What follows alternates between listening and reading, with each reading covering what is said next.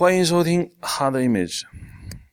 呃，今天会跟罗盘老师聊一个比较深层次的问题，就是什么是电影背后最大的这个秘密？那么起因动念呢，是因为罗盘老师可能最近有一些新的想法，呃，谈一下吧。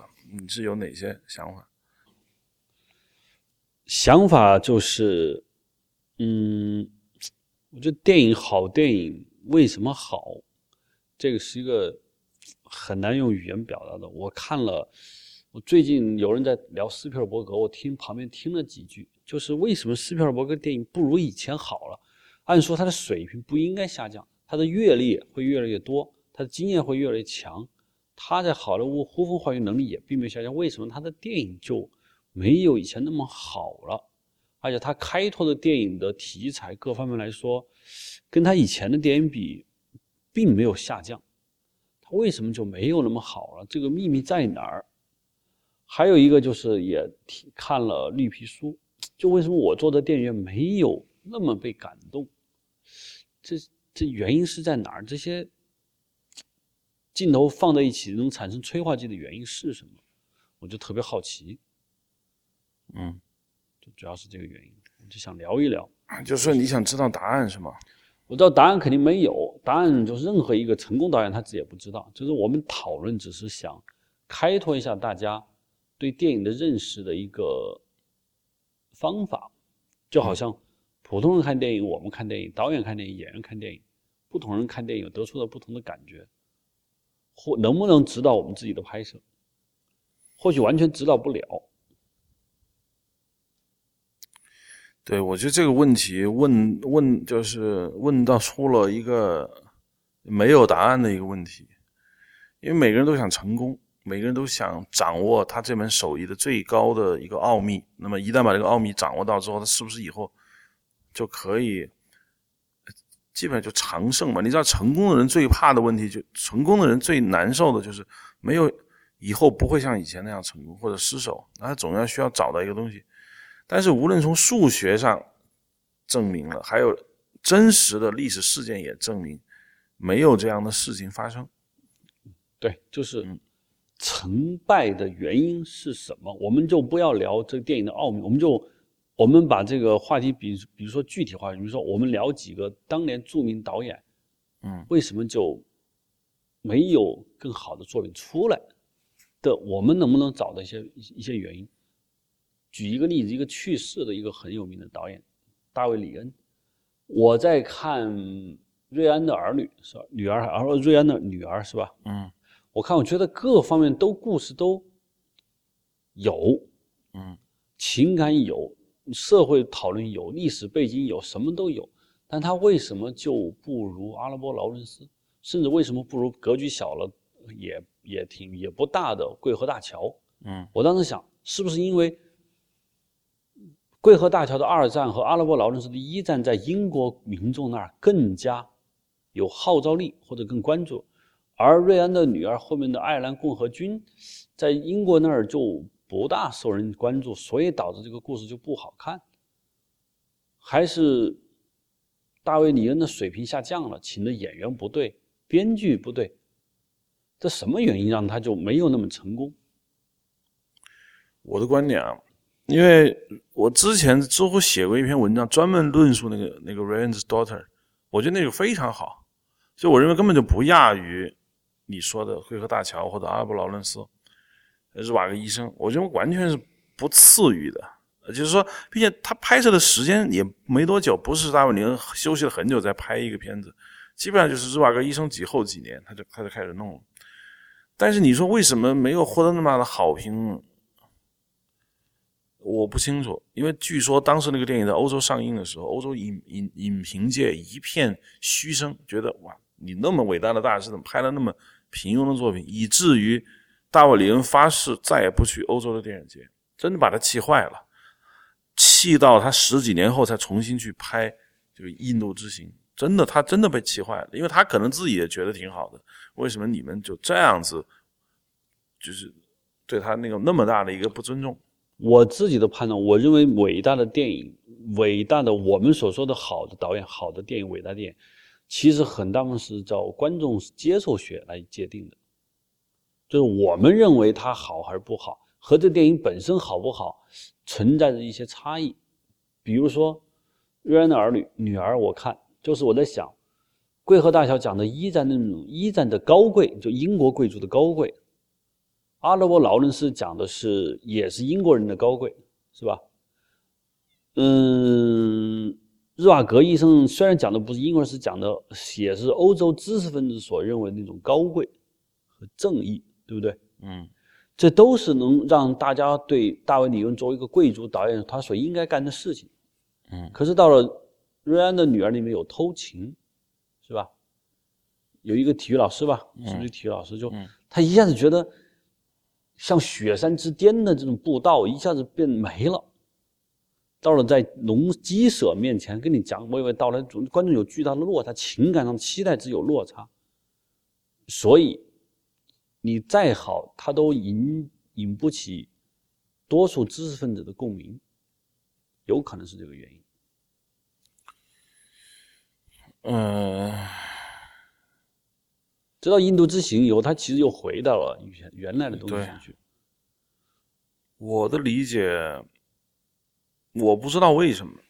那可能你刚才说的理由是有一部分原因的，呃，但是我感觉就是，罗恩的女儿有一个不好的地方，然后我们说的不好是世俗的不好，就是他的主人公的情感，他男女主人公的情感，对于一个电影来说，它不值得用电影去拍，因为那个那个情感用小说足够完美的表达，因为他那个情感太微、太细腻、太微妙了，以至于就是我觉得这这电影拍有点浪费。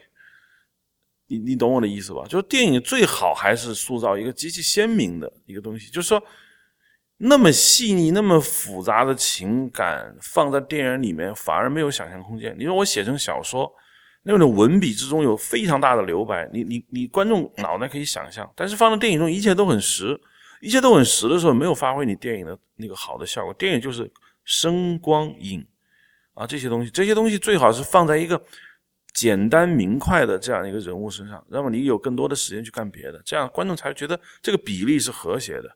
如果一个电影去讨论一个非常复杂的人物情感，没有那么的受欢迎，我我觉得是这个原因。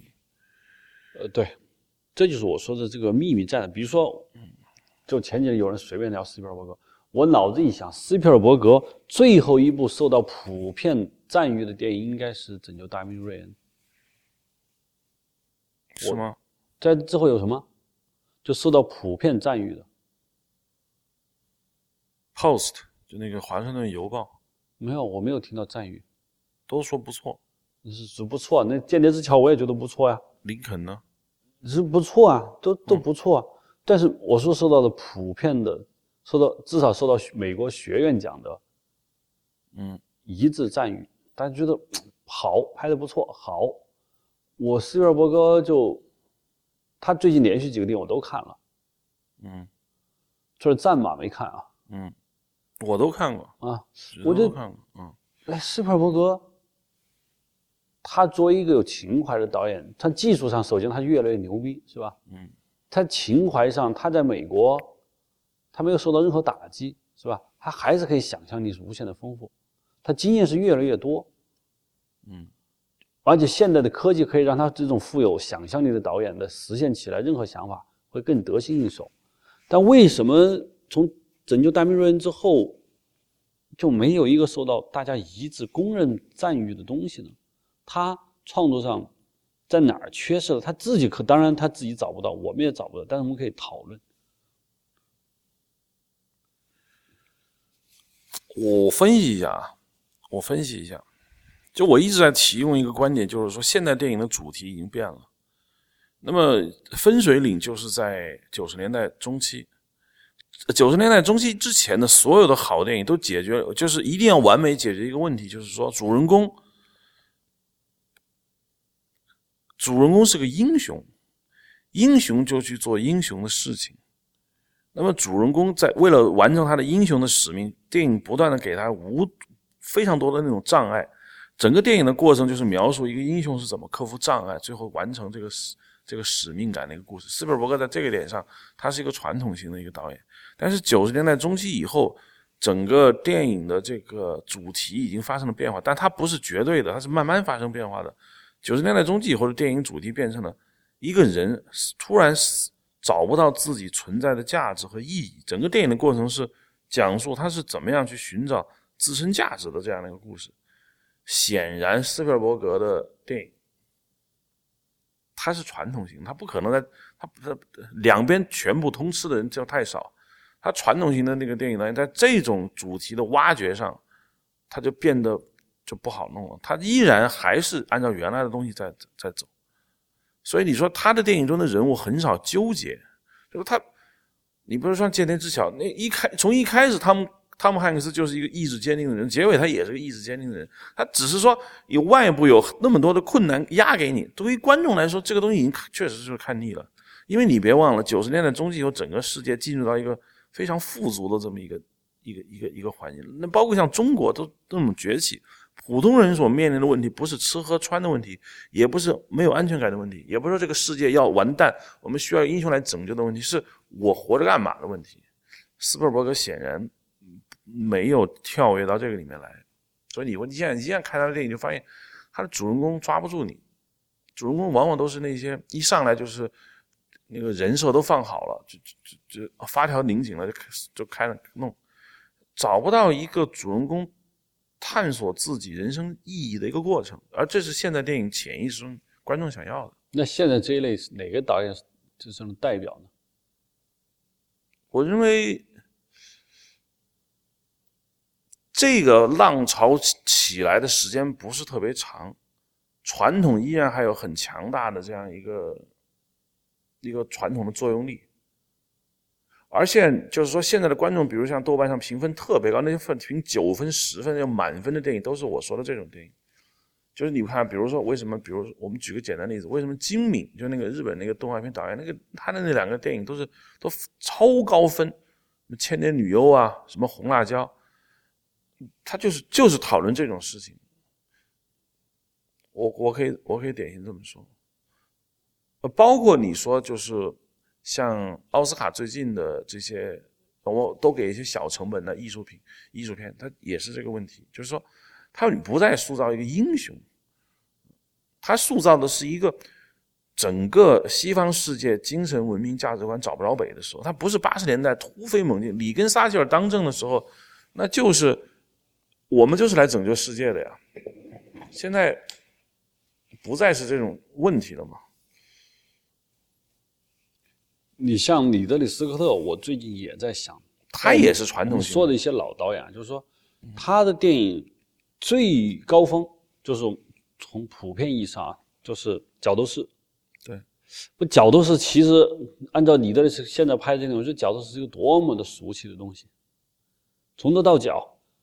很俗气，你说现在的电影的美学啊，人物，角斗士这，他有多少可玩味的人物性格？爱家、忠诚，是不是能打？对，就这么简单。坏人就是坏。对，这这电影是，你的这四个到目前为止各方面最成功的电影。在那之后，《黑鹰坠落》当然不是特别的主流。在那之后，他拍的科幻片一直我认为处于一个，呃，业内认可，但是并没有验金试做的东西。对，就是你这个斯科特他在拍，也就是说，可能在最早角度是在他的心目中就是一个商业片的过渡时期的一个产品。他就是我说的就传统那种类型，比如说最近大家比较喜欢那个导演叫 Villeneuve，就是那个加拿大那个导演。嗯。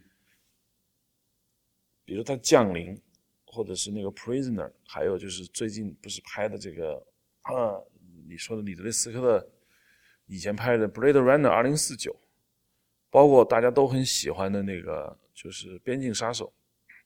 你看边境杀手为什么大家会被他迷到？甚至降临，我认为这个也也不太好的东西也会被他迷到。就是说，他首先他的主人公是个女性，你就发现就很奇怪了，为什么是变成女性当主角？就女性首先从形象上就突破了一个英雄所具备的我们说的肌肉，健康的那种体魄，像运动员一样的那种身身形。你一个像施瓦辛格这样运动员的身形，我们就觉得他不应该，也没有资格，甚至我们不相信他会讨论自己的内心的价值。但如果一个女性放上去，你会觉得可以了，因为女性首先没有这种体魄。你你懂我的意思吧？Emily Blunt 在那个《边境杀手》里面，她整个故事，你看她她她就是找不到她工作的意义。嗯，然后德尔托罗就告诉你，哦，fucking，原来你根本什么都不懂，是吧？啊，这个观众会爽到。我我觉得总体来说是这个，就是导演为什么没有没有好的东西出来，就是他好就号脉没号准，这世界变了。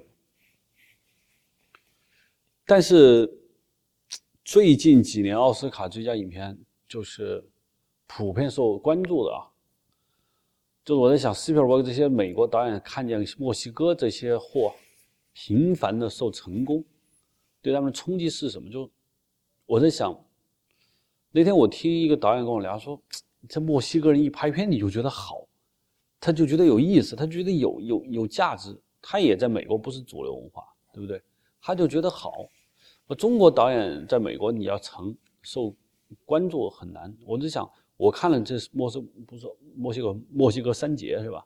对，罗马。对这些导演，他好在哪儿？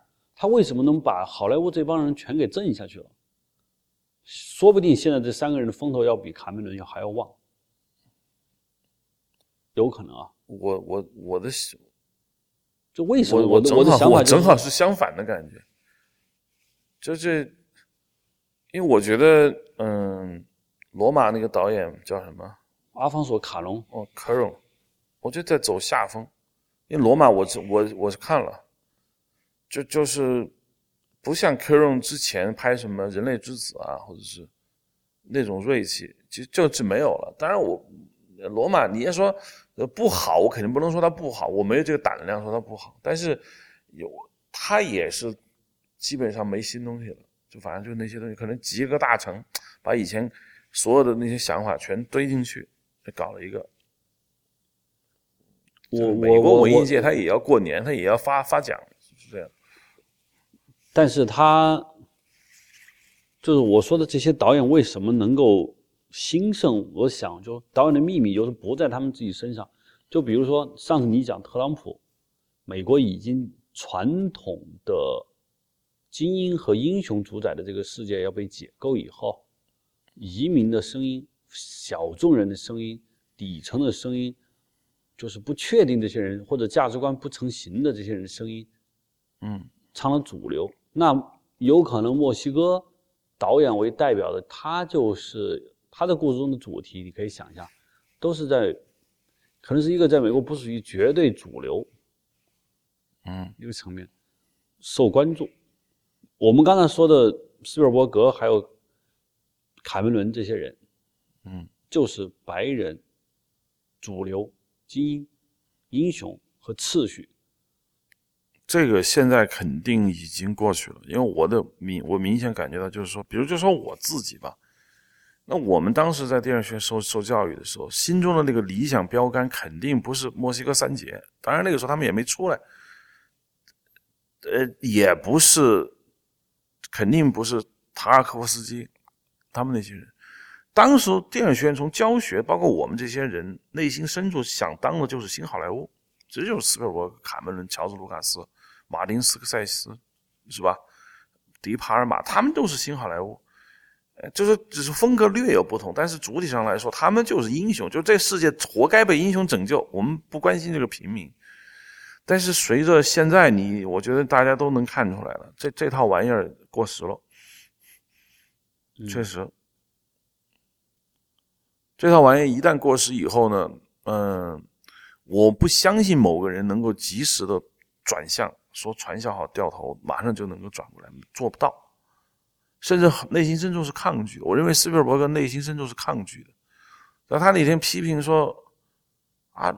这个罗马怎么能评电影评学院奖呢？他不是 Netflix 投资的吗？Netflix 是个流媒体公司，怎么可能上奥斯卡呢？他很火火火大。我认为火大的背后不是因为他要捍卫什么传统电影业的那个尊严，说流媒体就不是电影。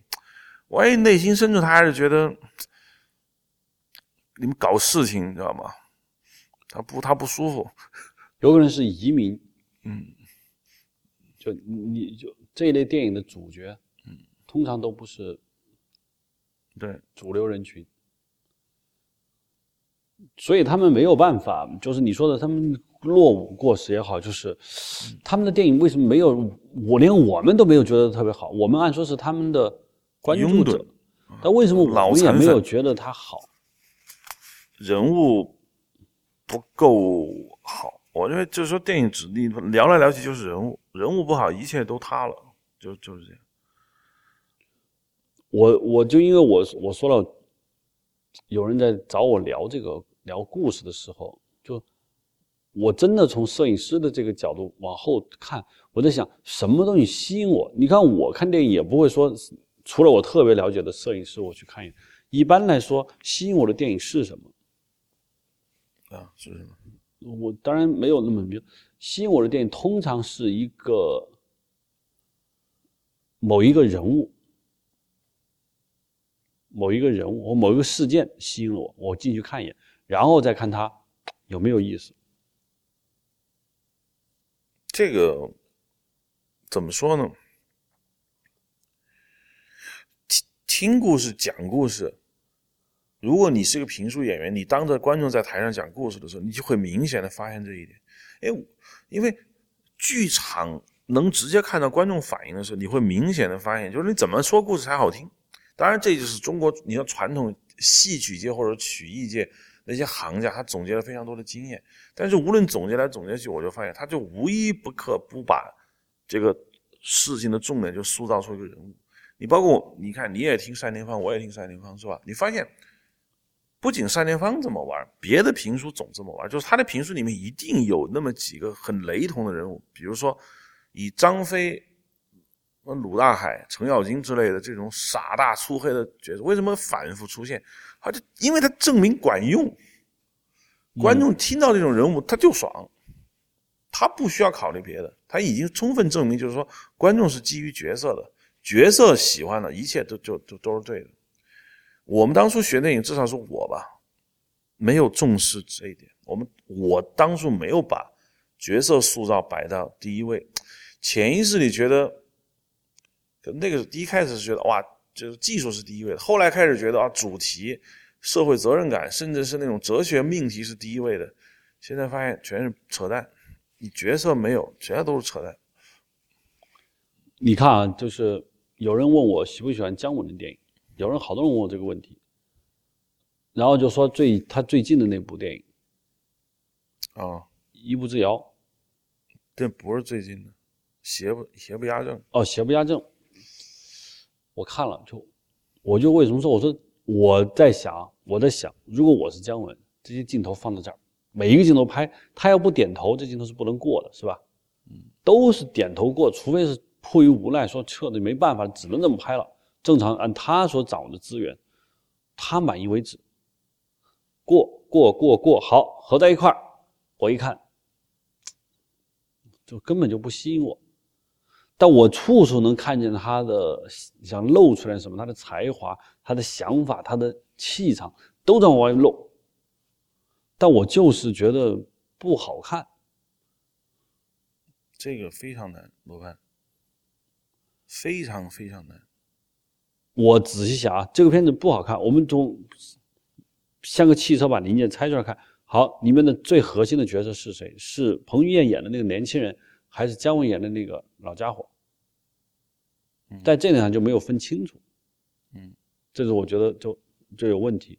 第二，这故事核心讲了一个什么事件？我看完以后几乎我没太明白，嗯，你能记得住吗？记不住。不，他讲了一件什么事？还有就是彭于晏要复仇，是吧？他要杀一个人，杀他的谁把他父亲推到城墙底下？我们到头也不知道。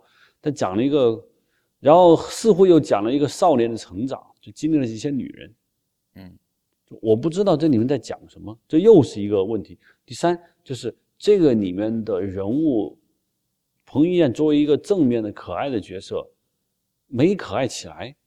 如果是演员选择的事物，就你找了一个台湾人，嗯大家觉得他太不跟我们不靠，那你就找一个中国最最最接地气的人罗宝强，在往上放，我仍然不觉得好 好看。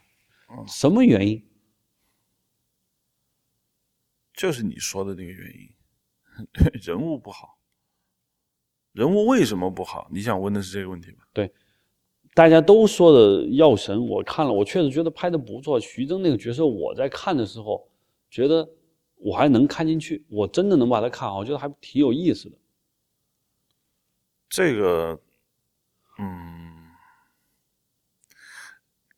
对，因为如果某一个编剧大师过来跟你聊这个话题，他肯定会告诉你一堆，比如说角色的这个驱动力啊，角色背后的前史啊，讲一堆这种技术细节，你听了也觉得都挺对。但问题是，他连他大师自己都未必能出好好东西，这是要命点。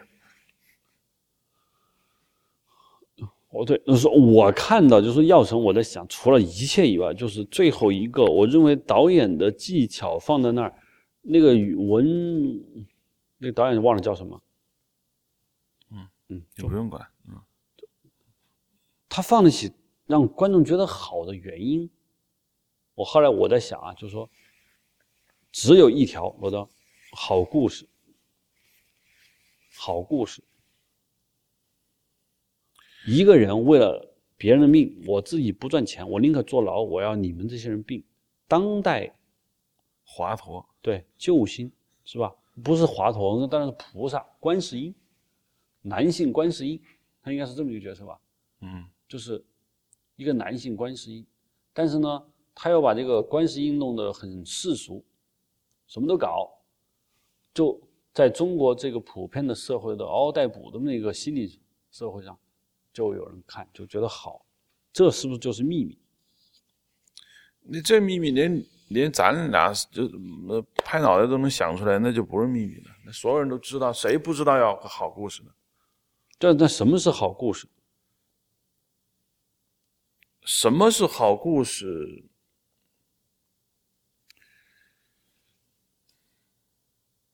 这么说吧，有一句话，当然是用英语讲的，翻译成汉语就是：故事就是你故事的讲述者告诉听故事的人，主人公要做什么，以及为什么要做，而最后他做成了没有，这个过程就叫讲故事。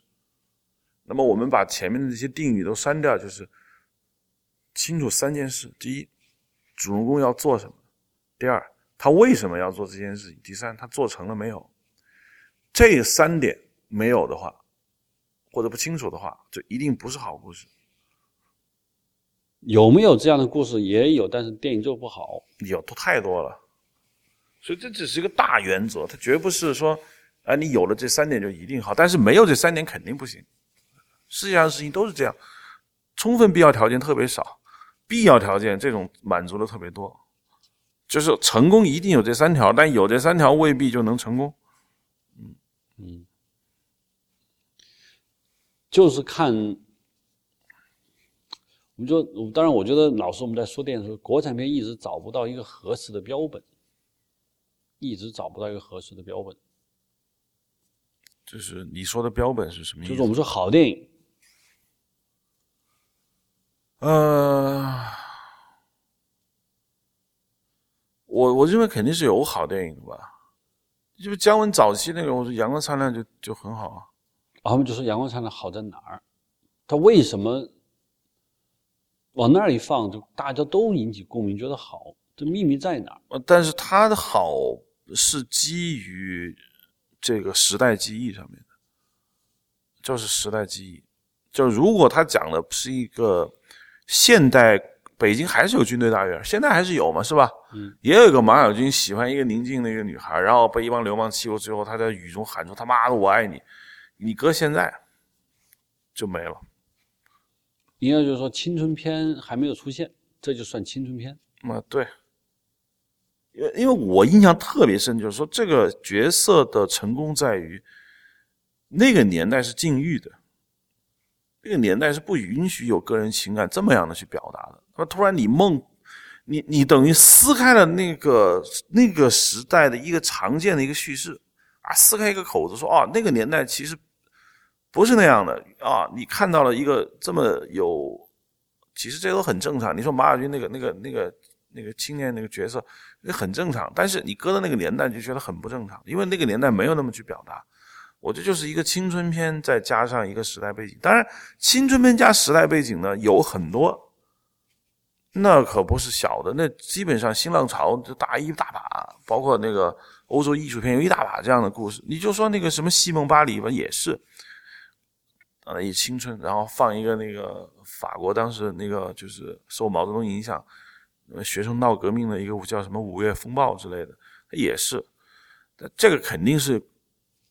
可以的，这事实因为证明，这么玩是一定能可以的，就看你玩的怎么样。我觉得搁到中国，嗯我认为姜文他是比较早期的，就是阅片量比大很多的人，因为当时中国人看电影看的少，他的阅片量很大，他阅片量一大到一定程度之后，他就可以研发出一套自己的这套玩法，新鲜，真没见过。你我们当初看的时候。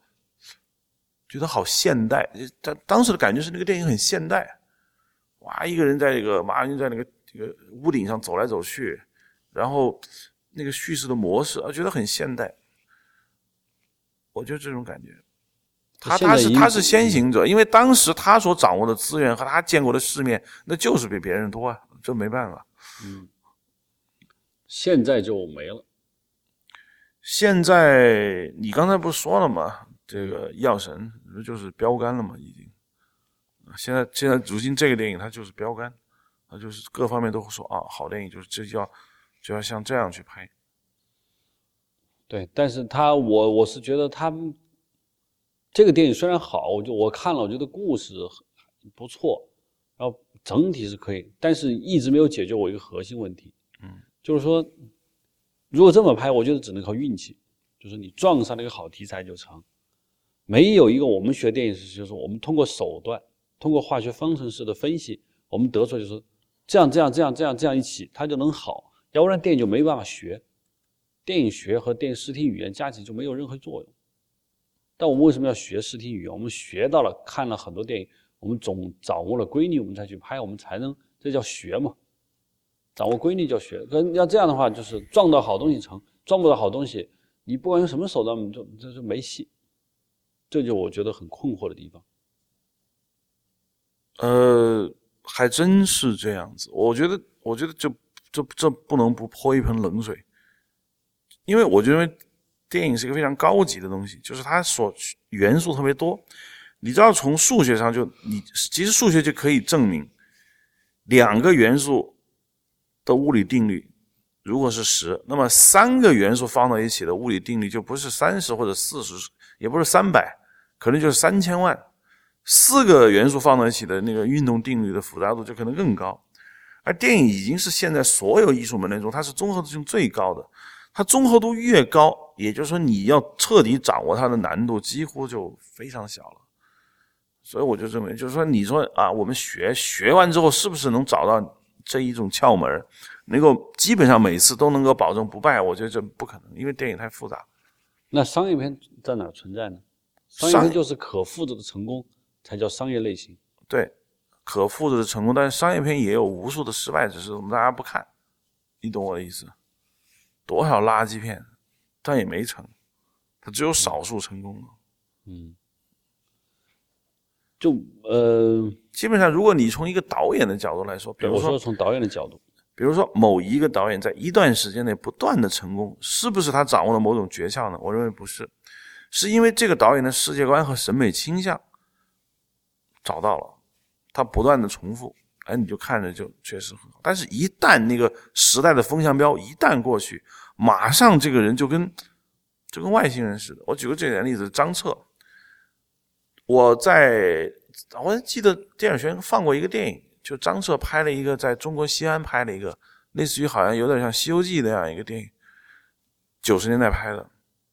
全都傻眼了，就是这种，就是那种，就就无以复加的，当然张彻是好的，我们咱别冒犯他，就是说无以复加的莫名其妙，那里面有孙悟空还是有什么？就就就完全彻底的不知道在干嘛。哎，他也是张彻，他也不是在发疯的情况下拍的。那你怎么说呢？可是张彻，咱咱俩都看过那个《独独臂刀》，嗯，那个力道感，当然里面也有一些就是有有点挺愣的东西，但是就是王宇演的那个独臂刀，他传传承出来的那种审美的倾向，当时我觉得是非常震撼。你咱们现在看都挺好的。对，你听到你这说，我就在想，我觉得我其实对墨西哥三杰一直保持比较高的关注度啊。我也觉得他们一，尤其是那个叫伊利亚图吧，对，伊利亚图，鸟人，伊纳里图，嗯，就他成功的次数很多，就是他，我几乎他几乎他电影我都看过，我就在想，他的电影的他的电影和那个拍就是《水形物语》的那个人，嗯就他们的电影更类似一些。阿方索卡隆，我觉得更商业一些啊，嗯，除了这个罗马以外，那两段我觉得更加嗯不一样一些。就尤其是呃，我我原来看的特别多的就是有一段时间那个电影特别有名，叫《通天塔》，叫《巴别塔》是吧？嗯，巴别塔，巴别塔就那个电影，就是我觉得有一段时间这一类东西已经在中国是极度吃香的，至少电影界的人士特别吃香。我不说三段式啊，不是说的，就是抑郁、离别、不沟通，就是我自己觉得那镜头就找明星来演，我觉得那个东西就是我这看的就特别有感觉，就比同时在看斯皮尔伯格，我就受用这一类的东西。的原因是什么？其实我也不是美国人，我没那儿生活过，什么都不是。但我为什么就是对那种东西我感到了觉得好？斯皮尔伯格那时候拍的是《战马》，他之前《战马》之前拍的就是他，呃，甚至是慕尼黑那段时间，我觉得我不受用那些东西了。就我说的嘛，就是原因是什么？为什么他就因为找到了那个，他不停的拍，不停的拍，不停的拍。就是我说的巴比尔巴别塔，呃，很重要的就是那里面的人，就像我说的，就现在电影的主题就是人找不着北，整个电影在在找北的这样的一个过程中，那里面很明显，我们说就说里面最明显的那个，这里面就是最大的明星布拉皮特演的那个那个小桥段，就这两个夫妻出去是干嘛去的？是是修复感情去的，就是找不着北的。在中了一颗流弹之后，他们在一个村子里面去疗伤嘛，然后他不断的在寻找他们夫妻间的那种感情。最终，电影当然不解释，就是不是说哎你们就完了，这个就是现代人的一个，就是有现代人的一些基本诉求，就是我说的，就是找不到人生的价值，因为现代人遇不到富足的丧失。以前我们说了。我们说，一八零零年以前的整个人类都是在为跟大自然做斗争的一个过程。一八零零年工业革命以后的人，他开始跟自己做斗争。但是，一八零零年之前的整个世界过了几千年，这个讲故事的那个传统已经被培养好了。说句实话，所有的故事就是讲一大堆困难，它影响了我们对美好生活的追求，于是我们就要去干它。啊，这个主人公就去干这个，最后把美好的生活拿来了。就像你说，斯皮尔伯格以前的电影《大白鲨》也是一样的，包括那个独独立日，独立日是一个特别好的一个教学，就传统好莱坞传统商业片怎么怎么讲故事，就是那样的，就是世界的美好原本属于我们拥有的，这样被人拿走，于是我要把它弄弄回来。现在的电影故事是说，我们过得过于的美好，我们找不到我们在这个社会上的定位，于是我们去找。巴别塔是比较早期的。用大明星开始正经八百扛这个事儿，所以你你看着就爽。还有一个就是，我在想，我一直要谈的这个话题就是，无论如何，我们最终我们所受的一切教育的系统的标杆是由白人、西方的那东西建立的。墨西哥三杰，我觉得他在哪儿？就是他在跳到以第三方就移民，就是不是白人那儿是吧？来看白人，所以他看的白人就比白人的那东西往后退了一步，但是他又没有到东方来看白人，东方看白人是看不见的，看得太远。所以你看，在那个巴别塔里面，所有的人物，嗯，西方那对夫妇是包围在墨西哥，不是是摩洛哥那个环境内，就是你在一个第三方的文化中来看待白人白人的情感交往模式是怎么样？是在这么一个陌生环境，就是他会发现那对夫妻的情感，你想不通的孤立、那个无缘的那个，在那种环境下，会让可能会让评论觉得，哎呀，我们的文化在这个环境下，我看得更清楚、更清晰。就这些人就是跳到外面看白人世界，和白人看白人，比如说你刚才刚才一对夫妇在。去修复感情，那那个遮蔽天空不是同样的故事吗？嗯，就是不成功，因为我们尊敬那个导演贝尔托鲁奇，他就是白人，是吧？嗯，他白人拍白人可能就不如这个方式看的更加能跳出来。墨西哥人从本质上算白人吗？呃，他们是印第安人和欧洲白人的混血后代。哦，对，因为算有色人种，就是他们因为长时间在那浸润，出来跳出来，就。当然，你不排除说所有墨西哥人也不能拍出来，就是伊纳里头那些人，就是他们有受白人的精英教育，但是他能跳出来看这个世界，他把被说过无数次的这些白人文化的情感模式放到了这么一个极端环境，让你觉得你孤立、你无缘、你脱离了这个世界以后，你不是个什么东西的时候，就会让人受激赏。我看着也特别特别爽。我认为这是另外一种新商业片吧。其实你不能说当时的塔尔科夫斯基没有在拍《人找不着北》，在找北。他，我觉得他们更早。杰斯洛夫斯基很早就开始聊这些事儿嘛。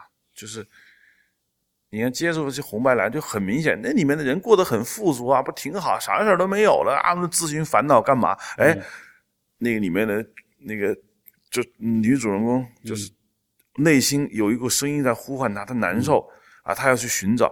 但是，搁在那个年代呢，她我觉得啊，他没有商业片的气息。所以到巴别塔的时候，你看着爽，是因为他们已经正式用商业片的手段去讲这些故故事，所以满足了你两，就可以说，就就你不需要跳出自己很熟悉的那样一个观影的一个氛围，就能看到一这样的东西。你看塔尔科斯基，你得跳出去。说句话，你是难受的。但是，有些人很爽啊，但绝大部分人还是难难受。因为他他是告诉你，我就是摆明了不讲这样的故事，好像这个故事是要单独拎出来消费。到意大利图，他他他是把这个事儿当做一个很主流的事情在说，他并不觉得这个事儿有多么稀奇，非要让你扶好墙，端正的去看，那就是很正常的事情。他后面那个电影，他获得第一个就是最佳导演奖的那个电影，《鸟人》是吗？呃，对，《鸟人》，《鸟人》，嗯，就《鸟人》，我看我觉得不错，就是那那就没有移民什么事儿啊。但是《鸟人》包括老那个《荒野猎人》吧？对，对，我觉得这两就是说我在想，这类片子斯皮尔伯格他们拍不出来吗？斯皮尔伯格说：“来，我来拍。”我觉得拍拍不了，我我认为他们拍不了。你这个四个说就那，那小李子跟我去加拿大的森林怎么就玩这个去？拍不了，我觉得很难，因为什么？就说我觉得在那个荒野猎人有很重要的一个东西，就是第三方文明，就印第安文明，嗯，是吧？印第安文明，在那个片中的印第安文明是一个怎么回事？情那我觉得在那片中，我看到印第安文明就是他们就是大自然的主人，就他们是大自然的主人。就那个地方是他们的，一个白人进去了，是怎么怎么回事？就那也就说了，伊兰里头他们还是站在跳出一个文化圈里，我看这个文化又离这个文化很接近，这这种东西就是让人吃香。但是我不知道鸟人是怎么去解释啊？对，鸟人不是说的你说的那些事儿，他照样很好，那这怎么弄？嗯嗯，对，那那我那个水星物语也没有，水星物语有一点就是出来。嗯，水星物有点出来，地心引力纯白啊，那里面没有什么别的。我我在想，我我老是想他们的电影为什么就让我觉得好？因为斯皮尔伯格、尼德里斯科的，包括诺兰，有时候我觉得电影从诺兰的电影中对我的香味吸引来说，我还是很喜欢他们的电影。他们有可能就是下一代的电影的核心，就是。我们说 next generation，这没办法，墨西哥人已经把这个坑给占了，别人就得靠靠边站。嗯，因为他的电影中充满了，就是我们说的那些人类的新的一些思想成果。这个我已经讲了很多次，不用讲了。第二，他的镜头语言也可能是下一代电影比较使用的。他不一定说他会维持很长时间。我说他们也在走下坡路，但起码他们开了头。嗯，还有一一一一群导演，我觉得也很关注。他最近电影也没有特别好，就是科恩兄弟。我看了他最近拍的巴巴斯特那个，你看了吗？没有，我建议你看看，嗯，有意思，还是好玩儿。但是呢，整体的那个力量不如当年老无所依了。但我建议我我我我电脑里有，那就他有六个故事，嗯，讲了在美国发生的六个短短故事，每一个故事都特别让你觉得奇怪，嗯，就所有故事都是不按牌理出牌的故事。对我我这么说吧，就是说，有时候一个人突然爆炸了。突然爆发了，他所创造出来的这个才华，我连他自己都，我真的没法解释，真的没法解释。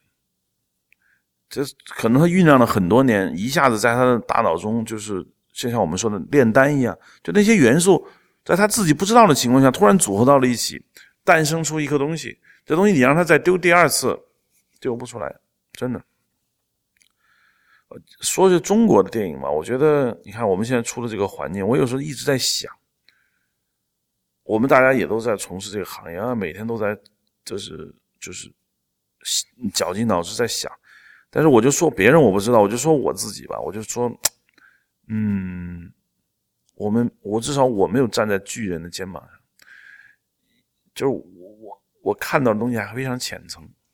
这东西真不是靠你刻苦用心就能办得了的。你再刻苦，你再用心，你没有足够的这种文化的碰撞，我觉得基本上都是没戏，真的没戏。你说我们看片，很多人都是寄希望于看各种电影，我就看各种电影也没用。你一定是你自身处于好几种不同的文化和文明中的冲撞之下，杂交出你这么一个人，你这个人的。这个对故事、对人物的看法，就是迥异于其他人。大部分是这种新鲜感。你现在把斯皮尔伯格最沉服的那些电影，比如《战马》，你搁到那个弗里斯朗那个时代，那就爆炸了，哇，那那惊为天人。可是你现在觉得很沉服，所以你现在说《伊利亚图》也好，《克隆》也好，放四十年后，你都觉得很很很土啊，很一般，也没有新鲜感。当时我看那个。潘神的迷宫的时候，觉得哇，这个怎么还会有这样的电影？就觉得很迷啊。都看《水星物语》的时候，我就这个这个兴奋感就已经就没了。《水星物语》就就很很很，当然也可能有些人会喜欢，但是我是不太喜欢。但潘神的迷宫，我就觉得怎么还有这种讲故事的方式？这种新鲜感是因为你说的这些墨西哥这些人啊。可能在美国，我看他们一些采访，他们就说，他们到刚到美国的时候，什么都不是，一个活都没有。他们不是说走什么美国杰出人才来的，他们不是，他们就是稀里糊涂就来了，来了就就就开始干。一开始什么什么事都跟你没有任何关系，但是他们至少语言也好，你知道不像中国人，我觉得好像好像你咱们觉得就。他们的语言就是比比中国人，他们虽然讲西班牙语，但是还是讲英语还是溜。这是拼音文字啊，就是就是好。哎，慢慢他们就把自己长期以来在他的这个国家墨西哥这种国家所渗渗透的这个文化的基因，跟美国的这个白人的这个叙事的基因，有了一个杂交的后代，而这个杂交后代就是有效果，我觉得就是特别的有效果。嗯，就我个人来看，就是觉得我吧，就是找不到这种文化杂交的这种兴奋度之后，你想往外扔东西，罗盘有点难。呃，这个难度是，我觉得是这样，就我现在真实的感觉到，是中国中国的整个文化。已经是一个闭关锁国的状态，对，就严重的闭关锁国。嗯，它不仅是个铁桶，它是内部的压力压气压很大，就往外排东西，就就是你别说我不让你进来，就是我自己都是靠一种力量在往外排。任何东西想要到到我这来占领位置，都是受强大阻力。它不是一个，它是一不是一个桶。所以现在来说，你从不同的文化来说没意义。任何外来文化只是卖国贼，是吧？是异族，是要得而诛之的东西。任何对本身的否定和重新认识，的那是更危险的。不不敬不法天不敬主，这又是一个问题。本然后你从多方面角度看待一个问题的时候，避重就轻，因为观众要等着，熬不是经常嗷嗷待哺嘛。等着青天大老爷，可是你老不说青天大老爷，老说老说些别的，他不满足。就多种东西交在一起以后，我就当下的文化处于，嗯，有可能是黎明前的黑暗，有可能是创意大爆发前面的最最让你窒息的时候，也有可能是一个长时间漫长的死亡的开始。嗯，对。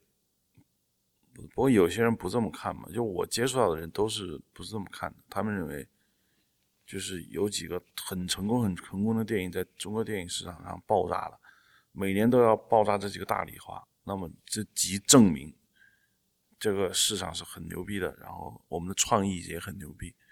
呃，一个辉煌的时代即将到来。但这个对于同样一个事情有不同两种完全相反的看法很正常。但就我个人来看，我觉得。我啊，看不出来有太大的这种变化的可能性，就至少是不太快。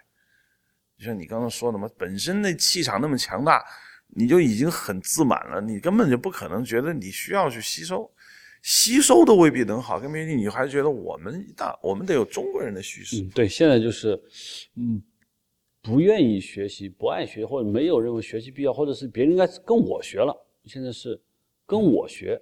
以前当年一个英语的节目好像对对，跟我学，跟我学，就我不要去学别所以我感觉从创作上自己根本就不指望通过多种思想和精神的撞击才能火花，我们能吸取。